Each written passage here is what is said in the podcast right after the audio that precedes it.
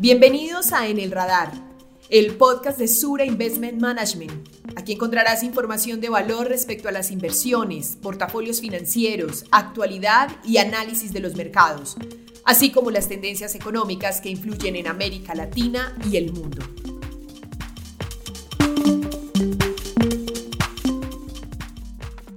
Hola a todos, soy Laura Cardona, asociada de Desarrollo de Negocios en Sura Investment Management y los saludo desde Colombia. En este episodio de En el Radar traemos de nuevo a Joaquín Barrera Alonso, head de renta fija en nuestra compañía. Con él estaremos conversando sobre los bonos del Tesoro estadounidense, un tema que está en la agenda de todos los actores del mercado financiero. Empezaremos destacando el momento actual en el que nos encontramos. El apetito por riesgo tomó una mayor relevancia, en especial la renta variable, sobre los activos más defensivos o seguros como los treasuries estadounidenses. Esto se debe al inicio de la vacunación masiva y las reaperturas graduales a nivel global. Sin embargo, el contexto de optimismo en los mercados no evitó que desde mayo los yields de los bonos del Tesoro hayan caído y marquen una corrección importante en el comportamiento de estas tasas. Esa baja inesperada mantiene con inquietud a los inversionistas internacionales. Muchos analistas tienen pensamientos encontrados frente al ciclo económico en el que estábamos y se preguntan si definitivamente la fase expansiva en la que nos hallábamos está llegando a su fin. Aquí me gustaría que pasemos a conversar con nuestro experto, Head de Renta Fija en Sura Investment Management, quien nos acompaña desde México para que abordemos de una manera mucho más crítica y completa todas las inquietudes que surgen sobre este tema. Bienvenido Joaquín, ¿cómo estás? Muy bien, Laura. Muchas gracias por la invitación. Es un placer estar con ustedes en este espacio de En el Radar y traer a la mesa un tema de suma importancia, no solamente para Sura Investment Management, sino también de cara al comportamiento de los mercados internacionales. El placer es nuestro, Joaquín. Empezando con una mirada general, ¿podrías describirnos esa relación que existe entre los bonos del Tesoro y la actividad económica?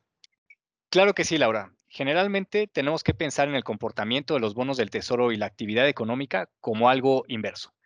Cuando la actividad económica está creciendo, está bollante y se está recuperando, como es eh, justamente eh, actualmente, vemos que las tasas de los bonos tienden a subir poniendo en precio justamente esta recuperación económica y mayores impactos inflacionarios. Esto se traduce en un menor precio de los bonos y de estos instrumentos. Por el contrario, cuando hay impactos y choques económicos que detonan desaceleraciones, contracciones o incluso crisis como la que vimos el año pasado, generalmente vemos un comportamiento de las tasas de interés de descenso y esto se traduce en mayores valorizaciones para este tipo de instrumentos. Otro aspecto fundamental que guía el movimiento de las tasas de interés es la inflación. Y algo adelantaba previamente.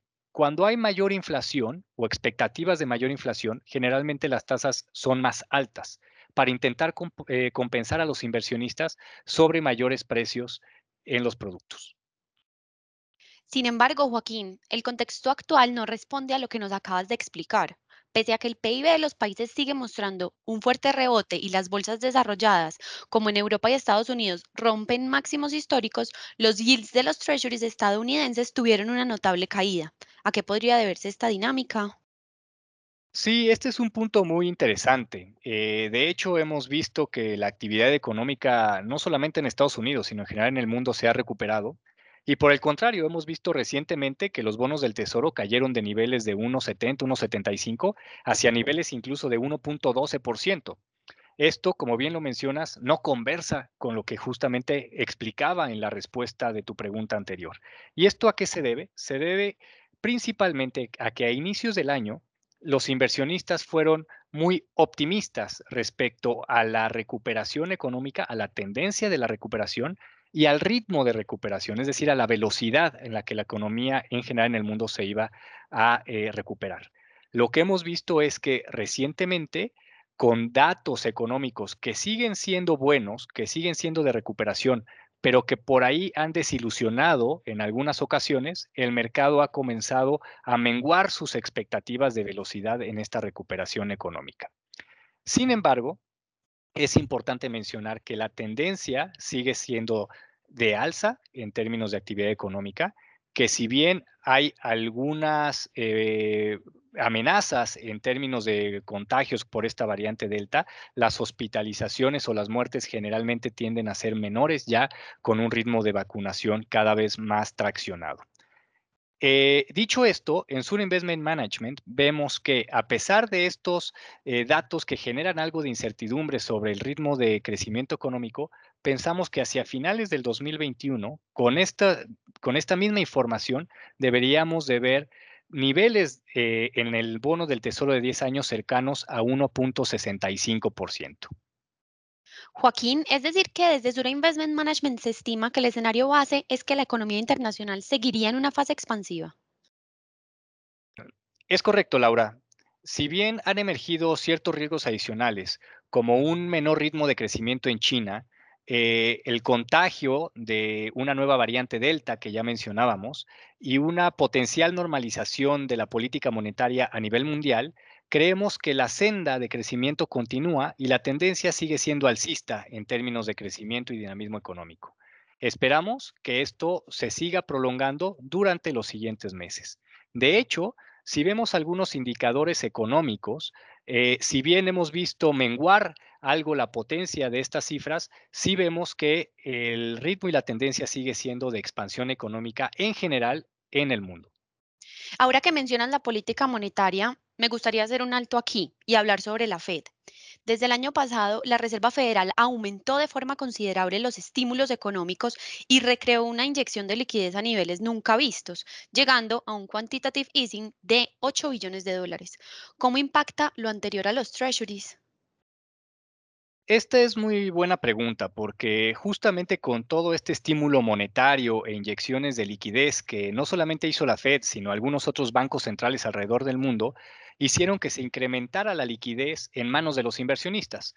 Esto fomentó la compra no solamente de los bonos del Tesoro y de bonos de mercados emergentes, sino prácticamente fomentó la compra de cualquier instrumento financiero. Eh, obviamente, cuando hablamos de una potencial normalización de la política monetaria, significaría que en una primera instancia probablemente se comiencen a retirar este, este tipo de estímulos que se inyectaron a consecuencia de la crisis que vivimos el año pasado.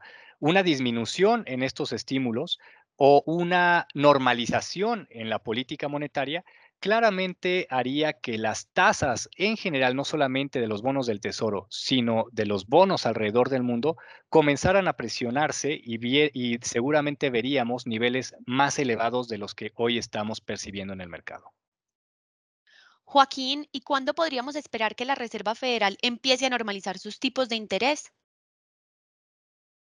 Eh, desde Sur Investment Management pensamos que el escenario central, que de hecho es el escenario que trae el mercado, sería una potencial normalización de tasas de interés por parte de la Fed hacia el 2023 y con cierta probabilidad hacia el 2022 si es que el ritmo de vacunación, eh, el crecimiento económico y el empleo siguen sobre una senda de recuperación.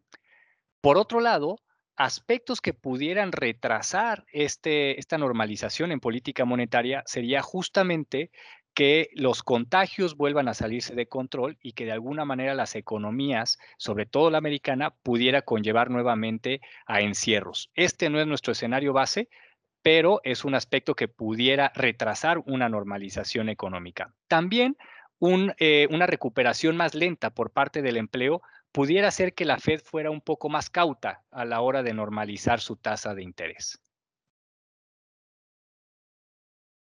Joaquín, quisiera preguntarte cómo impactaría esta alza de tipos de interés estadounidenses en las tasas de Latinoamérica. En un escenario normal, eh, veríamos que los bancos centrales de Latinoamérica estarían alineados generalmente al ritmo de normalización monetaria de la Fed. Pero lo que hemos visto en nuestras economías es que los bancos centrales se han adelantado a este movimiento y ya tenemos bancos centrales como eh, en Chile, como Brasil, como México, como Perú, que ya han incrementado su tasa de interés, no en una ocasión, sino algunos bancos centrales como Brasil y México ya en dos ocasiones o más. Y vemos que potencialmente Colombia puede entrar a este ritmo de normalización monetaria próximamente. Esto se debe a que en Latinoamérica hemos visto presiones inflacionarias que se han derivado de depreciaciones cambiarias que han sido en muchos casos consecuencias de movilizaciones sociales o eventos políticos que han metido presión a nuestras monedas, lo que ha incentivado justamente a los bancos centrales a tener que actuar en consecuencia. Joaquín, para complementar este tema y con este escenario de política monetaria, ¿cuál es la estrategia que estamos utilizando en Sura Investment Management para los portafolios de renta fija? Muy buena pregunta. Eh, nosotros estamos implementando estrategias que en general protegen a los inversionistas. Es decir, estamos puestos más en, un, en nodos eh, medios de la curva que generalmente tienden a ser nodos pivote, es decir, no se ven tan afectados por la normalización de la política monetaria en los nodos cortos, pero tampoco se ven afectados por el incremento de tasas tan abruptos que puede llegar a ocurrir en la parte larga. Por otro lado, estamos eh, beneficiando los bonos o los instrumentos que están ligados a la inflación. Pues ya lo mencionaba, alrededor de la región estamos percibiendo niveles de presiones en precios más elevados de los que se tenían anticipados al inicio de año. También estamos siendo muy proactivos incorporando bonos corporativos en nuestras carteras, que generalmente al tener este spread de crédito tienden a ser defensivos ante incrementos en tasas de interés. Joaquín, muchas gracias por esta charla tan enriquecedora. En esta entrega de En el Radar quisimos ofrecer una perspectiva mucho más amplia y una respuesta bastante clara de lo que sucede hoy en día con los bonos del Tesoro. Gracias a ti, Laura. Gracias por el espacio. Los esperamos en un próximo episodio de En el Radar, un podcast de Sura Investment Management. Gracias por escuchar En el Radar, un podcast de Sura Investment Management. Los esperamos cada mes para conversar sobre aquello que impacta el mundo de las inversiones y América Latina.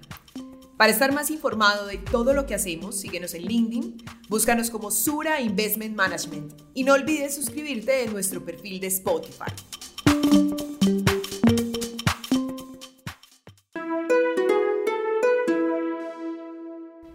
Las opiniones y expresiones contenidas en este espacio no constituyen una recomendación de inversión y no tiene como finalidad garantizar el resultado, el éxito, rentabilidades o rendimientos de las inversiones. El resultado de cualquier decisión de inversión o operación financiera realizada con apoyo de la información que en este espacio se presente es de exclusiva responsabilidad del cliente. La información particular de cada uno de los productos financieros debe ser consultada en los prospectos correspondientes.